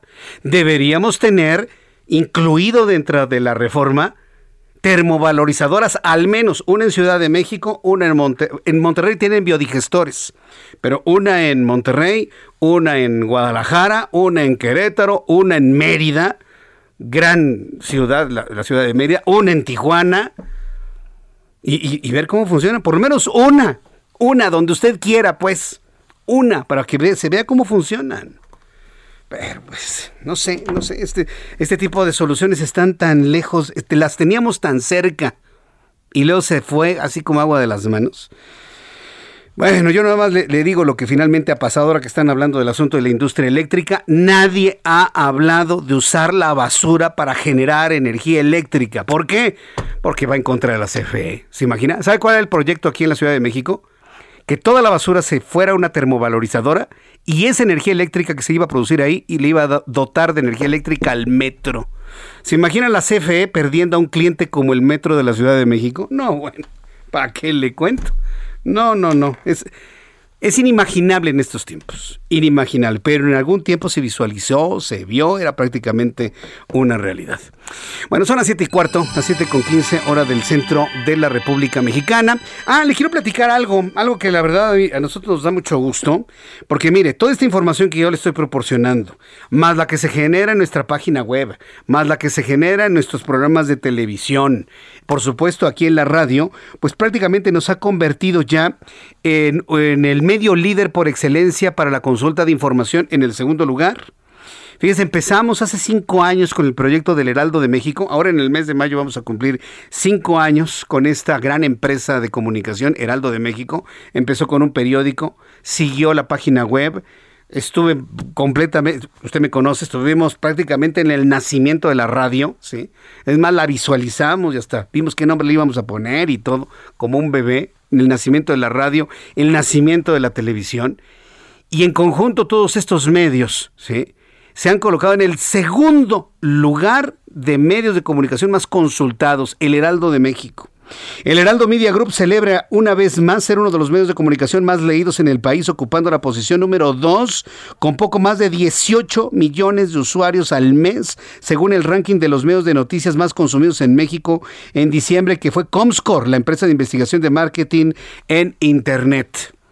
Entonces, Comscore, que es una empresa, empresa muy seria de medición de consumo de Internet, nos ha colocado en el segundo lugar y está comprobable, que lo compruebe todo el mundo, y la verdad a mí en lo personal me da un orgullo estar en una empresa de primerísima línea, de primerísima, que es el Heraldo de México. De acuerdo con el informe presentado por Comscore correspondiente al cierre anual de 2021, el heraldodemexico.com.mx se posicionó como la segunda página de información y noticias más leída en la República Mexicana, con una apuesta informativa de primera mano y de última hora que supera los 15 millones 910 mil usuarios únicos que visitan la página. Se destacó que la apuesta informativa de Heraldo Media Group, que comprende suplementos como Gastrolab, Panorama, USA, el Heraldo Binario en el mismo periodo, tuvo un alcance de difusión que llegó a 22.4% de la población total de Internet. Entonces, yo le quiero invitar a que siempre tenga ahí como su favorito en su internet, en su buscador de internet, el Heraldo de México, la página. Ahí podrá leer toda la información en tiempo real. Podrá visualizar nuestro periódico. Podrá entrar a opinión y leer, leer nuestras columnas. Mi columna de todos los viernes, que por cierto mañana va a estar bien buena. Eh, puede escuchar nuestro programa de radio a través de la página del heraldodemexico.com, que por cierto, las audiencias de este programa de radio y de otros programas de nuestra emisora de radio han también sido fundamentales para el incremento de consultas en la página de internet del Heraldo de México. Nuestro programa de televisión, también nuestro programa de las 2 de la tarde, lo puede visualizar en la página de internet. Está completísima. Y además le invito para que también baje la aplicación del Heraldo de México en su sistema Android o en su sistema iPhone, el que usted tenga y verá que es una, aplicación muy amigable, es una aplicación muy intuitiva, es sobre todo muy ligera y completamente gratuita. Aquí no andamos con que, ay, suscríbase para seguir leyendo. Sáquense, no, que usted lee, abre y lee. Ay, para seguir leyendo hay que suscribirse. ¿Sabe lo que yo hago con esos periódicos? Los cierro y me voy a otra fuente. Digo, ah, Dios, yo no voy a suscribir. Es más, menos los consulto. Menos señores. Entonces yo le invito a que quiera leer información completa sin que le anden restringiendo a condición de suscribirse. Ah, bueno, pues entonces en el heraldodemexico.com.mx. Son las 7 con 18. Las 7 con 18 horas del centro de la República Mexicana. Por cierto, felicitaciones a mis jefes, ¿eh? a directores, cuerpo directivo del Heraldo de México. Felicidades también por este gran logro para nuestro querido amigo Armando Casián Mieres, que es el eh, director de El Heraldo Digital. Muchas felicidades, mi querido Armando. Bien, cuando son las 7 con 19, vamos a escuchar toda la información de economía y finanzas con Héctor Vieira. La Bolsa Mexicana de Valores cerró la sesión de este jueves con un retroceso del 1.71%, equivalente a 889.69 puntos, con lo que el índice de precios y cotizaciones, su principal indicador, se ubicó en 51.145.11 unidades para cortar una racha de cuatro jornadas consecutivas al alza. En Estados Unidos, Wall Street cerró con pérdidas generalizadas luego de que el Dow Jones retrocedió 518.17 puntos para quedarse en 35.111.16 unidades. Por su parte, el Standard Poor's se dio 111.94 puntos, que lo colocó en 4.477.44 unidades, mientras que el Nasdaq restó 538.73 puntos para situarse en 14.878.82 unidades. En el mercado cambiario, el peso mexicano se depreció 0.14% frente al dólar estadounidense, al cotizarse en 20 pesos con 23 centavos a la compra y en 20 pesos con 57 centavos a la venta en ventanilla. El euro, por su parte, se cotizó en 23 pesos con 34 centavos a la compra y 23 pesos con 51 centavos a la venta. El Instituto Nacional de Estadística y Geografía dio a conocer que en enero el índice de confianza del consumidor cayó 0.95% para llegar a dos meses consecutivos a la baja, debido principalmente a la expansión de la variante Omicron del COVID-19, lo que ha generado incertidumbre. La Organización para la Cooperación y el Desarrollo Económico reveló que la inflación anual entre sus países miembros subió del 1.4% en 2020 al 4% en 2021, lo que representa su nivel más alto desde el año 2000 y que es atribuido al aumento en el precio de los energéticos que llegó al 15.34%, su mayor nivel en 40 años. El director de Economía Sostenible del Instituto Mexicano para la Competitividad, Jesús Carrillo, calificó de poco probable que la economía de México crezca por encima del 3% durante 2022, al señalar que el país se encuentra en una etapa de franco estancamiento, lo que se suma a la inflación que en 2021 alcanzó el 7.36%. El vicepresidente y director general de BBVA México, Eduardo Osuna, aseguró que la venta de Banamex puede incentivar aún más la competencia en el sistema bancario mexicano y señaló que quien compre este banco debe tener la capacidad capacidad de manejar a una de las instituciones financieras más relevantes en el país. El Instituto Federal de Telecomunicaciones aprobó este jueves su programa anual de trabajo 2022, el cual contempla 34 proyectos para el sector dentro de los cuales se encuentra la licitación de frecuencias para la red 5G y el empoderamiento de usuarios en lenguas indígenas. Informó para las noticias de la tarde Héctor Vieira. Son las 7 con 21 horas del centro de la República Mexicana. Continuamos en el Heraldo Radio. Gracias, Héctor Vieira, por la información de economía y finanzas. Mañana en el Heraldo de México, en mi columna, Ojos que si ven, le presento, el presidente está enojado. Y más allá de presentar las razones de conflicto de interés que quedaron reveladas con el reportaje del periodista Carlos Loret de Mola sobre los lujos del hijo del presidente de la República, bueno, pues en, en mi caso estoy analizando el asunto de cómo se le ha derrumbado la argumentación de la justa medianía. Yo, le invito para que lo lea, porque son dos vertientes, fue una carambola de dos bandas. Por un lado se le derrumba la, la, la, argumentación de la justa medianía y por otro lado se le derrumba la argumentación de la corrupción al tener conflictos de intereses. De esta manera lo está viendo el Partido Acción Nacional. Y aunque el presidente en sus mañaneras diga que no hay conflictos de interés, que no le van a encontrar absolutamente nada, el Partido Acción Nacional ya eh, promovió una denuncia ante la Fiscalía General de la República en contra de José Ramón López Beltrán por presunta corrupción y tráfico de influencias. En la línea telefónica, Kenia López Rabadán, vicecoordinadora del Grupo Parlamentario del PAN en el Senado. Estimada Kenia, qué gusto saludarte, bienvenida al Heraldo, ¿cómo estás? Buenas noches. ¿Qué tal, Jesús Martín? Buenas noches. Pues sí, efectivamente, la verdad es que pareciera que hay, por un lado, un discurso del presidente y por otro lado, la realidad que vive su familia y ante hechos como estos que, más allá de si la alberca gigante, si la mansión, el tema es quién paga todo eso uh -huh. y a, a cambio de qué. Y si es por contratos de Pemex, pues debe de haber sanciones es claramente pues eh, un contrasentido, ¿no? Le da al traste a todo este discurso de austeridad, esta lógica de no a la opulencia, no a la frivolidad. ¿Te acuerdas que incluso esa palabra ocupó el presidente sí, de la, la República? No, pareciera que, que lo que quiere es que los mexicanos pues no tengan más que un par de zapatos, a decirlo literal. Sí, o que comamos frijol y arroz nada más, ¿no? También lo dijo, ¿no? Y en esta y además en esta lógica pues de cuatro millones de nuevos pobres Jesús Martín. A ver no puede ser que mientras había mexicanos buscando un tanque de oxígeno como desesperados te lo digo sí. yo lo viví de manera personal. Era impresionante la gente que me buscaba para pedir ayuda este porque no había tanques de oxígeno porque no había hospitales pues en, en, tanto eso pasaba para los mexicanos su familia nadaba en una alberca gigante y en una mansión de unos contratistas de Pemex la verdad es que el discurso eh, que ha dicho durante muchos años se tira por la borda una vez que vemos esta realidad a propósito de la investigación uh -huh. eh, hecha pues eh, por Mexicanos contra la Corrupción y Latín. Sí, Kenia, mira, tengo que ir a los mensajes eh, comerciales y te pido por favor que me esperes unos minutos para seguir platicando sobre el contenido de la denuncia que han presentado ante la Fiscalía General de la República y otras cosas que quiero preguntarte sobre ello. Estamos conversando con eh, Kenia López Rabadán, vicecoordinadora del Grupo Parlamentario del PAN en el Senado de la República. Voy a los anuncios y regreso con más. Le invito para que me escriba a través de Twitter, arroba Jesús Martín MX y de mi plataforma de YouTube, Jesús Martín MX. Escuchas a Jesús Martín Mendoza con las noticias de la tarde por Heraldo Radio, una estación de Heraldo Media Group. Heraldo Radio, la HCL se comparte, se ve y ahora también se escucha.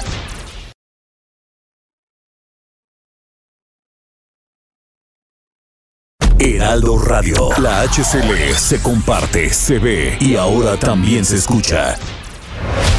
Escucha las noticias de la tarde con Jesús Martín Mendoza. Regresamos.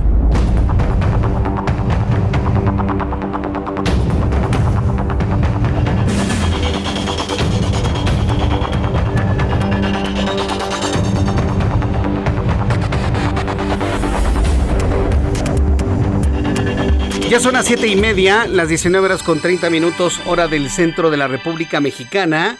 Eh, escucha usted el Heraldo Radio, yo soy Jesús Martín Mendoza y estamos conversando con la senadora Kenia López Rabadán, vicecoordinadora del Grupo Parlamentario del PAN en el Senado. Estimada senadora Kenia López Rabadán, pues la situación es verdaderamente eh, eh, lamentable para el, gobierno en turno, porque finalmente se les han caído muchas argumentaciones. Pero ahora van ustedes a la Fiscalía General de la República a presentar una denuncia contra José Ramón López Beltrán por corrupción y tráfico de influencias. Yo entiendo que ese es el camino que hay que seguir, pero en realidad tienen ustedes confianza de que van a investigar al hijo del presidente Kenia.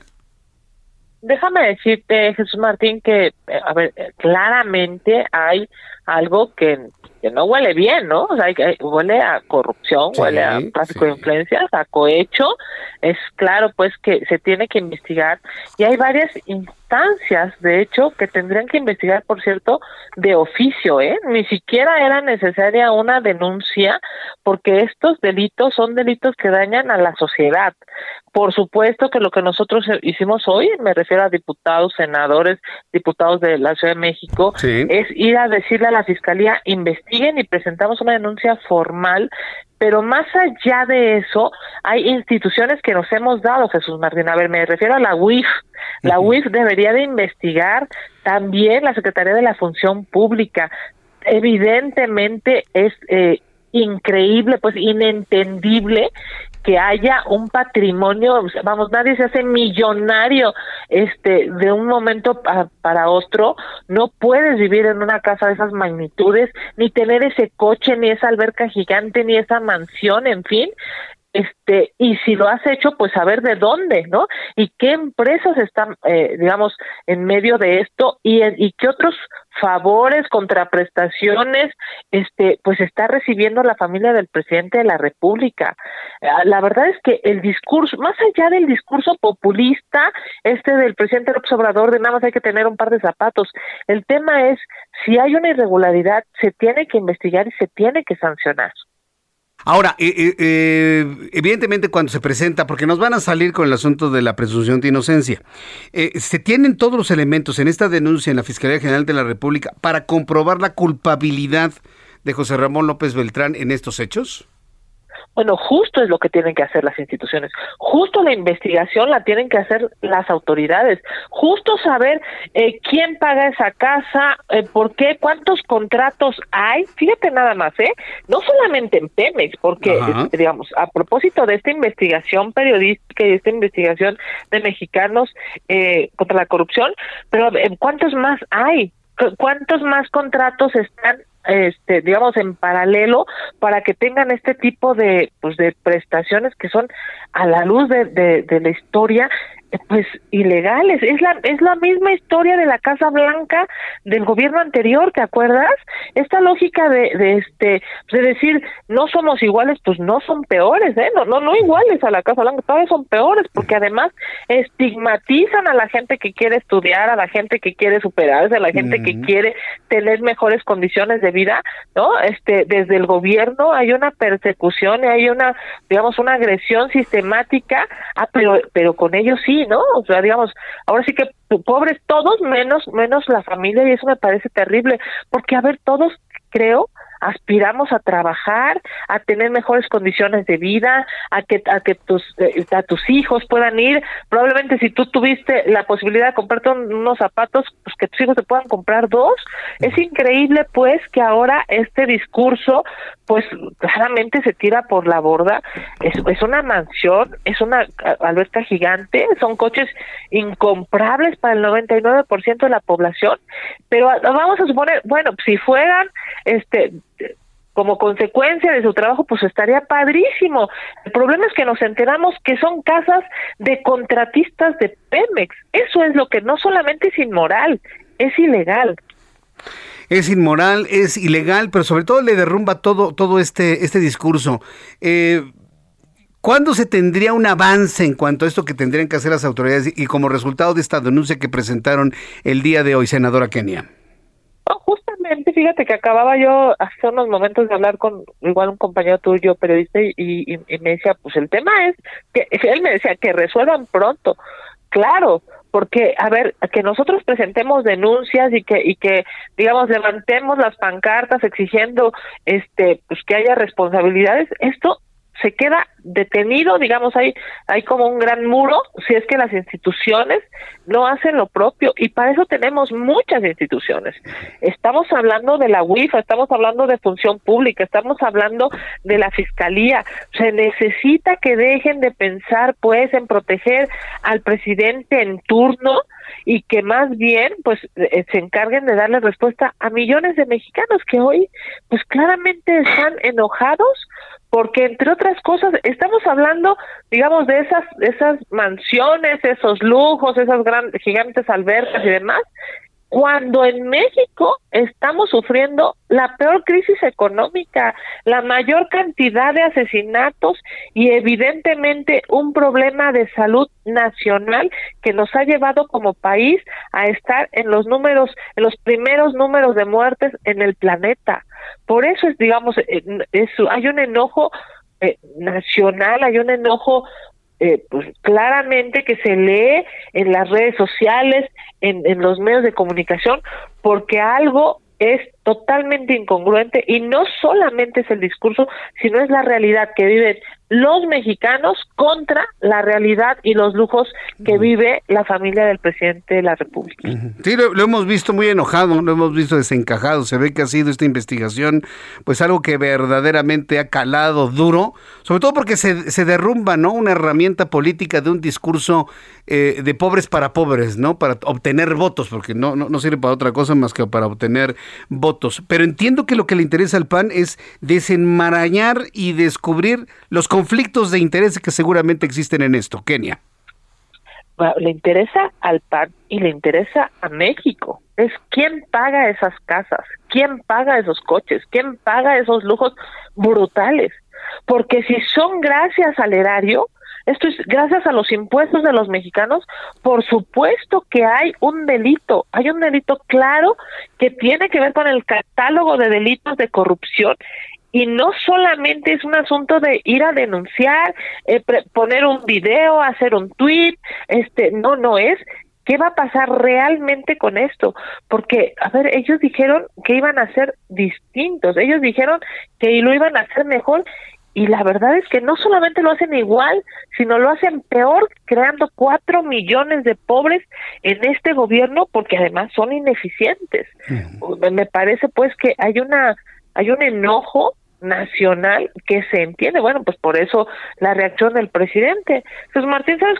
Bueno, claramente lo sabes. Dos minutos le dedicó a este tema en la semana el señor presidente de este país. Dos minutos. Cuando le dedica decenas de minutos, horas incluso, a violentar, a agredir, este, a, estigmatizar. Oh, ¿Cómo es posible que en este tema tan importante no Ah, primero no acepte pues que hay un problema real y además hay un problema real en su propia casa. Pues eh, Kenia, finalmente lo, hemos platicado en otras plataformas con nuestro buen amigo eh, Carlos Alarraqui y, y, yo quisiera preguntártelo aquí, aquí también, y más allá de de la revocación de mandato, que es todo, todo un teatro, ¿no? Lo que vamos a vivir el, 10 de, abril.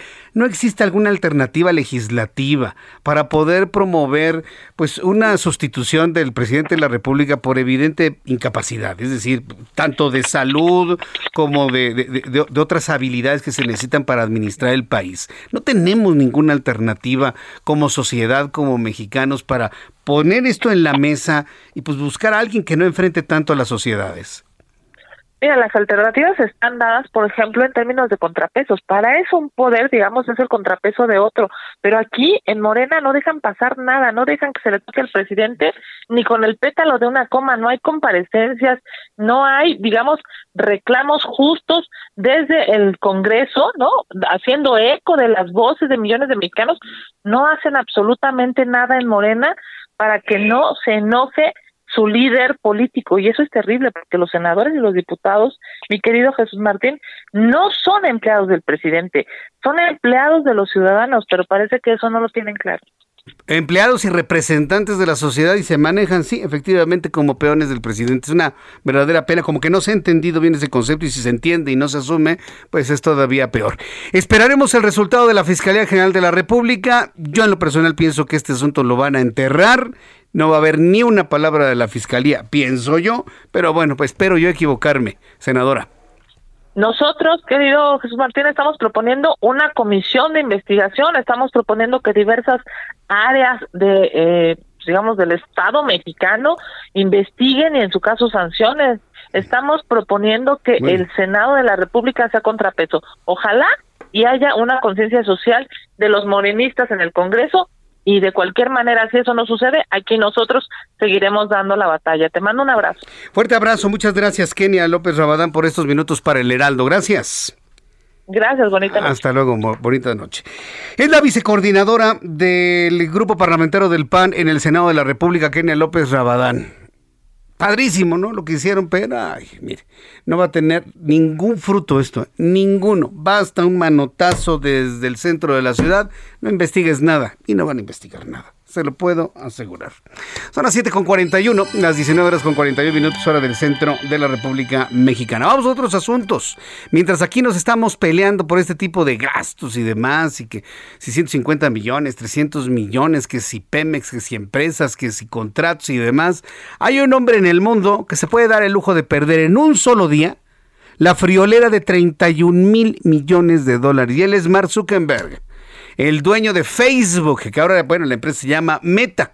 Primer, desde mi punto de vista, primer gran error al cambiar un, el concepto de una marca.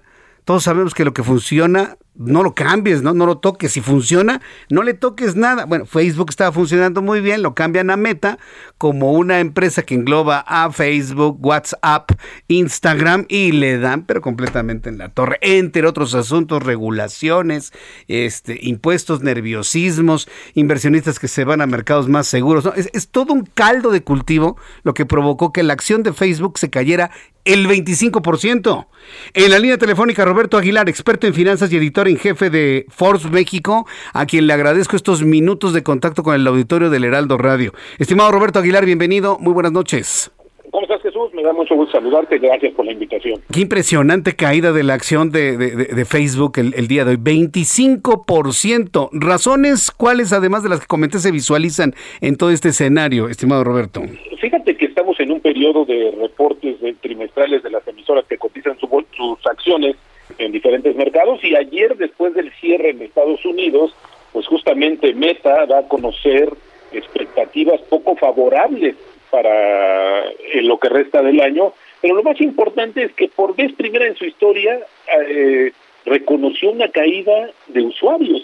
Y esto pues obviamente encendió las alertas y empezaron a caer las acciones desde ayer. Esto empezó a generar también nerviosismo en los mercados que seguían, los que iban a abrir, que eran básicamente los de Europa, los de Asia, ¿no? Porque están todavía celebrando el tema del Año Nuevo chino, pero en realidad sí hubo ese, empezó la pesadilla justamente a partir de ayer y hoy se acrecentó. Pero el tema, eh, mi estimado Jesús, es que vienen, que arrastra otras, no solamente otras acciones tecnológicas, sino como tú lo decías, eh, comienza a haber nerviosismo. Y déjame ponerte un, un tema importante. Los mercados eh, de valores, las bolsas, empezaron a ganar mucho.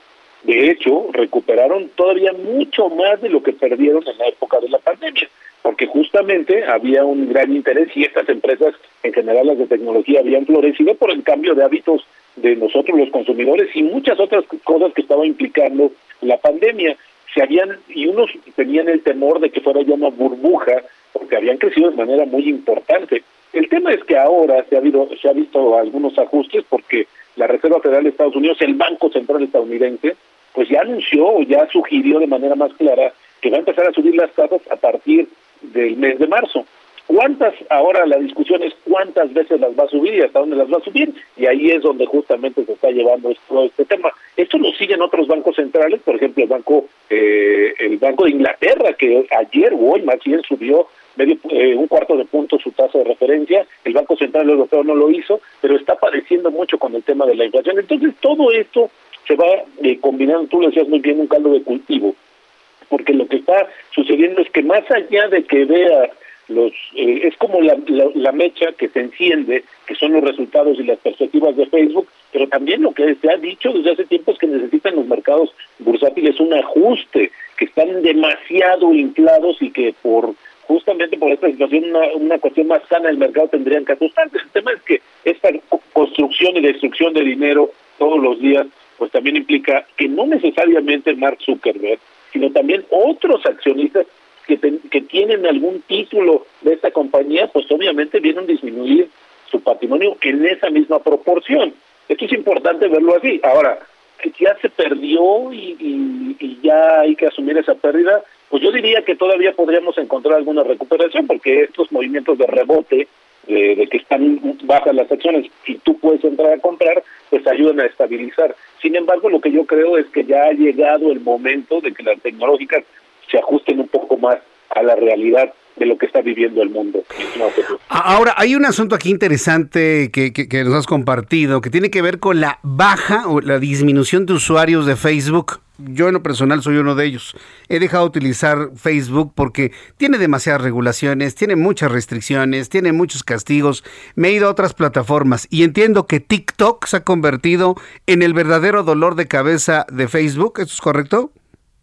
Eh, exactamente así como lo comentas se está convirtiendo, ya se está creciendo mucho la batalla en estas redes y bueno, como tú lo dices y como muchos eh, usuarios han salido buscando quizás un tema más eh, de privacidad, menos expuesto, porque hay que decirlo que también uno de estos temas que ha sido muy cuestionado y que ha sido una amenaza, qué tan seguros son tus datos que circulan por ahí, por Facebook, que son muchos y que a veces sin darnos cuenta los estamos eh, compartiendo, y además de eso, una cuestión de buscar como medidas alternas o como medios alternos, ¿no? Es decir, ya parece ser que ya está muy utilizada Facebook y entonces buscas otras redes y así es como está creciendo y esto le está generando oportunidades a otras empresas y justamente se ha combinado con esta situación. Se cae, pero no porque se, va, se eliminen, sino porque al final del día buscan otras opciones por muchas razones, mi estimado Jesús.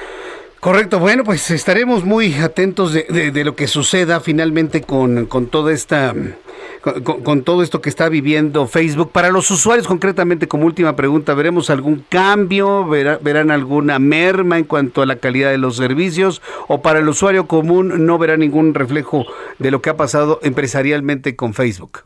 Fíjate que yo pensaría que no, que al contrario, esto le da una sacudida a la compañía, que sí, tú sabes, ese es uno de los grandes temas de cuando llegas a un tamaño eh, que grande, una empresa, no diría monopólica, pero que sí tiene un tamaño considerable, que ya no tiene un estímulo para seguir compitiendo. Y entonces eso lo que empieza es a generar un bache en el desarrollo tecnológico, las aplicaciones. Esto podría servir para que la empresa renueve su estrategia y busque también hacerle frente de mayor, eh, eh, con una estrategia mucho más eficaz con la competencia y empiece a aprovechar toda esta cantidad de usuarios tan grandes que todavía mantiene. Así es que creo que para el usuario final no va a haber ninguna repercusión e incluso yo diría que quizás algunas mejoras posteriores. Roberto Aguilar, experto en finanzas y editor en jefe de Force México, muchas gracias por participar el día de hoy con nosotros aquí en el Heraldo Radio. Muchas gracias, abrazo.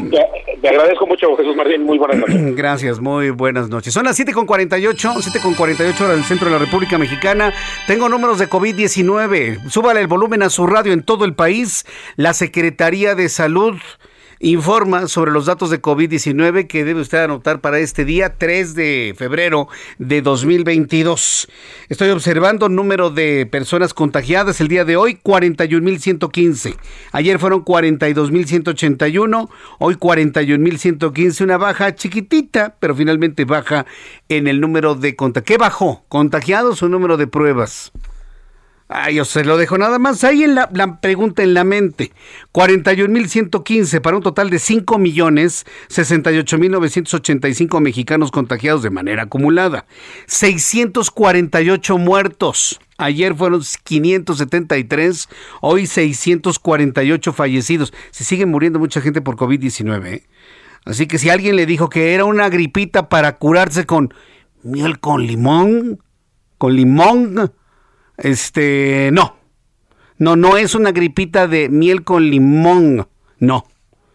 Tiene que ir con su médico para que le dé el tratamiento específico de lo con, lo que se cuente actualmente. Si tiene posibilidad de ir a los nuevos este, medicamentos específicos para Omicron, hágalo, búsquelo pero no se quede con la idea de que es una gripita chiquitita. No lo es. Tiene efectos neurológicos, inclusive hasta psiquiátricos. El virus se aloja en el sistema nervioso central, se aloja en pulmones, en corazón, en hígado, en riñones, en sistema digestivo, en la piel, en las articulaciones.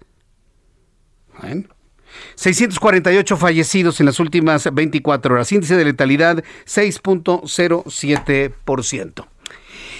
En más información, cuando ya son las 7.50, ya estamos a unos minutos de terminar nuestro programa del día de hoy. Bueno, quiero informarle que el juego de las canicas, que en realidad es una estafa, se realiza en estacionamientos de plazas comerciales. Ya hoy en el Heraldo Televisión le presenté la segunda entrega de esta investigación periodística del Heraldo del Heraldo de México.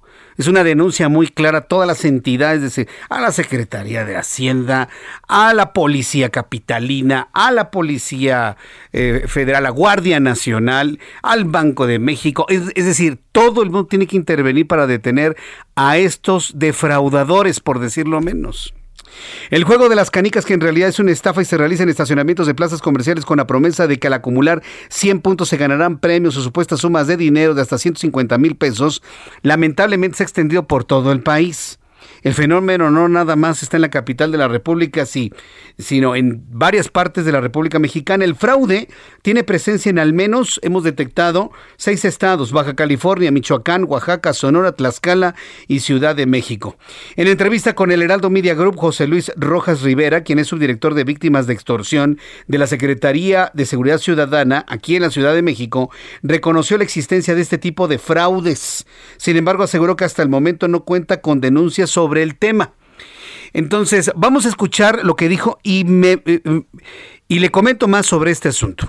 Aquí en la Secretaría no tenemos nosotros hoy un día un registro de alguna denuncia o algún reporte de ese, de ese juego de azar. Sin embargo, pues sí les podemos comentar o les podemos recomendar a la gente que valore objetivamente este tipo de situaciones toda vez que los defraudadores pues enganchan a las víctimas haciéndoles creer que con cantidades pequeñas pueden obtener artículos pues muy vistosos, por ejemplo, o cantidades en efectivo que pues superan la cantidad que va a invertir cada ciudadano. Bueno, pues esto, esto, es lo que ha dicho. A ver, me voy a detener en este asunto porque me parece muy importante. Antes de telefónicos para hacer denuncias. A ver, escúcheme bien con lo que le voy a decir. ¿Por qué la gente que juega las canicas, que juega los vasitos y le bajan una cantidad de dinero enorme no denuncian? A ver, seamos muy honestos. ¿Por qué usted no denuncia o la persona que usted conoce que le defraudaron mil, dos mil, cinco mil, diez mil, quince mil? Conozco un caso de treinta mil pesos de alguien que le defraudaron treinta mil pesos, le robaron treinta mil pesos. ¿Por qué no van al Ministerio Público y denuncian? ¿Sabe por qué? No, no me venga con que ay, se pierde mucho tiempo y, y no se puede hacer nada. No, le voy a decir cuál es la razón, aunque se le ponga la cara roja. No va usted por vergüenza porque a los defraudados les da vergüenza llegar al Ministerio Público y decir, me engañaron como un chino. Conozco a la sociedad mexicana, señores, y la gente que ha sido defraudada con las canicas no ha ido a denunciar porque le da pena, le da vergüenza tener que reconocer que le vieron la cara. Yo le voy a decir una cosa, con vergüenzas, con penas, no avanzamos en nada. Sacúdase la vergüenza, sacúdase la pena, vaya al Ministerio Público y denuncie a estos malandrines. Eso es lo que tenemos que hacer, porque si no, mire, van a seguir creciendo en todo el país. Entonces, ¿a dónde tiene que hacer usted la denuncia? Marque 55 52 42 5200 a la extensión 45 33 y 45 38 para emitir estos reportes. Más fácil, llame al 911 y pida orientación de cómo hacer su denuncia ante los defraudadores de canicas. Ya están en conocimiento, pero denuncie. Sacúdase la pena y la vergüenza de que lo engañaron como a un chino. Así decimos en México, ¿eh? Así decimos en México. No le van a decir nada, ni se van a burlar de usted, ni se van a reír, ni se van a oír risitas en el ministerio. Jijiji, nada. Denuncie, por favor, anímese. Ya me voy con esta información, nos despedimos. Mañana a las 2 por el 10 en el Heraldo Televisión, 6 de la tarde, Heraldo Radio. Yo soy Jesús Martín Mendoza por su atención. Gracias. Que tenga usted muy buenas noches. Esto fue Las Noticias de la Tarde con Jesús Martín Mendoza. Even on a budget, quality is non-negotiable. That's why Quince is the place to score high-end essentials at 50 to 80% less than similar brands. Get your hands on buttery soft cashmere sweaters from just 60 bucks, Italian leather jackets, and so much more. And the best part about Quince, they exclusively partner with factories committed to safe, ethical, and responsible manufacturing. Elevate your style without the elevated price tag with Quince. Go to quince.com slash upgrade for free shipping and 365-day returns. Heraldo Radio 98.5 FM, una estación de Heraldo Media Group, transmitiendo desde Avenida Insurgente Sur 1271, Torre Carrachi, con 100.000 watts de potencia radiada.